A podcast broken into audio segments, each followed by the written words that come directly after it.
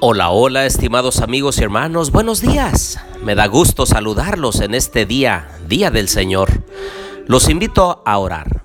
Querido Dios y bondadoso Padre, gracias Señor por la noche de descanso que nos diste. Gracias porque podemos respirar un aire puro. Gracias Señor porque tenemos la oportunidad también de escuchar tu palabra en esta hora. Acompáñanos en nuestro estudio, lo pedimos en el nombre de Jesús. Amén.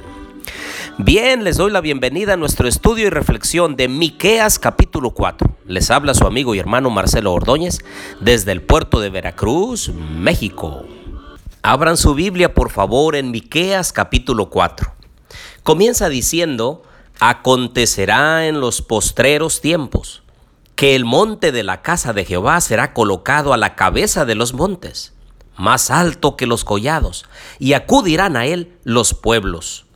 Vendrán muchas naciones y dirán, venid, subamos al monte de Jehová, a la casa del Dios de Jacob.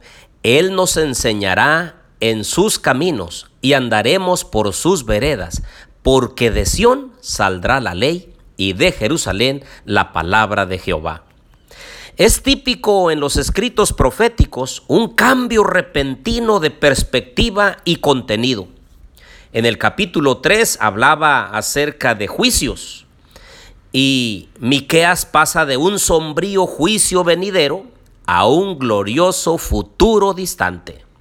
Cuando las circunstancias parecen más desesperadas y la esperanza parece un lujo que uno no se puede dar, aparece la profunda confianza en que los propósitos de Dios no pueden fracasar y nos traen las perspectivas más alentadoras en los escritos proféticos.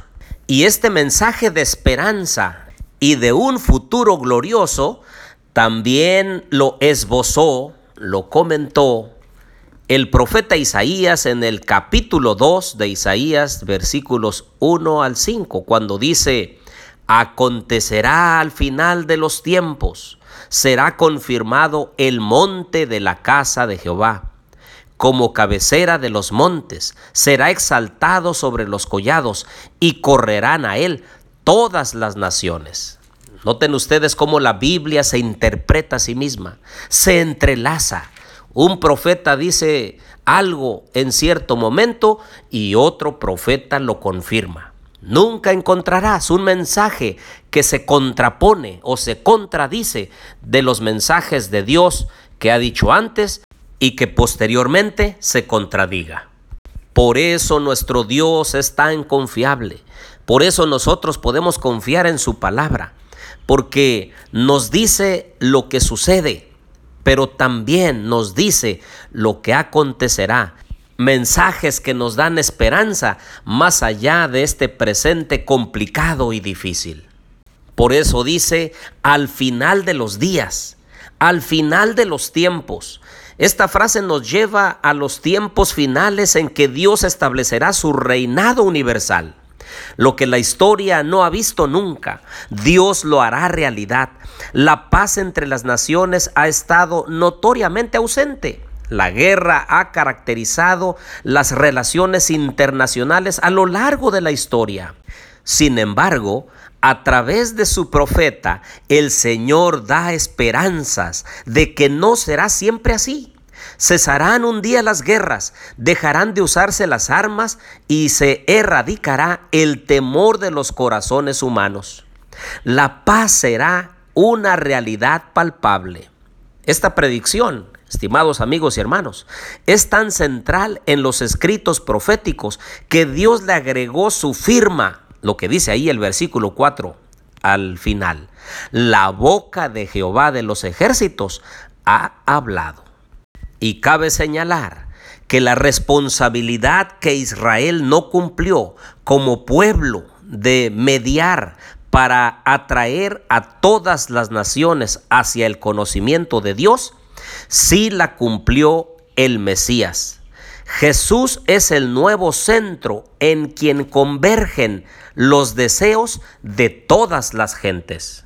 Pero este mismo capítulo también se le menciona al pueblo que un día será transportado a Babilonia, pero de allá será redimido. Ve el versículo 10. Quéjate y gime, hija de Sión, como mujer que está en parto, porque ahora saldrás de la ciudad y morarás en el campo. Llegarás hasta Babilonia y allí serás librada. Allí te redimirá Jehová de mano de tus enemigos. La deportación de Babilonia, si lo recuerdan, fue predicha con cerca de dos siglos de antelación. El cautiverio se efectuó mediante varias deportaciones a partir del 605 a.C. y el exilio fue sellado en el 586 a.C. con la destrucción del templo de Jerusalén. La profecía predictiva es uno de los ingredientes que dan confiabilidad a la Biblia. Quiere decir que el pueblo de Israel debía entender que cuando ellos fueran deportados, un día serían redimidos. Pero todavía, más allá, el Señor les habló al final de los tiempos lo que acontecería. Y sería una redención total para el remanente, aquellos que queden hasta la venida del Señor. Y entonces recibirán el reino de parte de Dios y de el Mesías que estará con el pueblo para siempre.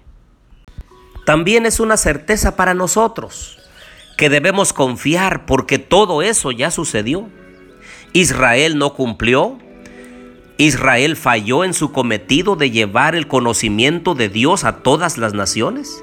Sin embargo, ese cometido se cumplió con el Mesías, con Jesús, aquel que vino del cielo a la tierra a redimirnos de nuestros pecados. Todo se cumplió, la deportación, la destrucción de Jerusalén, todo. Ahora esperamos que un día aparezca en las nubes de los cielos el Hijo del Hombre, ya no como un bebé indefenso o como un hombre despreciado, sino vendrá como Rey de Reyes y Señor de señores. Preparémonos. Prepárate amigo y hermano. Confía en el Señor. Búscalo de todo corazón. Estudia su santa palabra para que estemos preparados para ese glorioso evento. Oremos. Querido Dios y bondadoso Padre, hoy queremos pedirte que nos bendigas Ayúdanos, Señor, a entender siempre tu palabra y ponerla por obra. Ayúdanos a tener la esperanza viva en nuestros corazones, que un día te veremos venir en gloria y majestad. Permítenos ser fieles a ti. Permítenos crecer y desarrollarnos como verdaderos cristianos, que honren y glorifiquen tu precioso nombre. Lo pedimos en Jesús. Amén.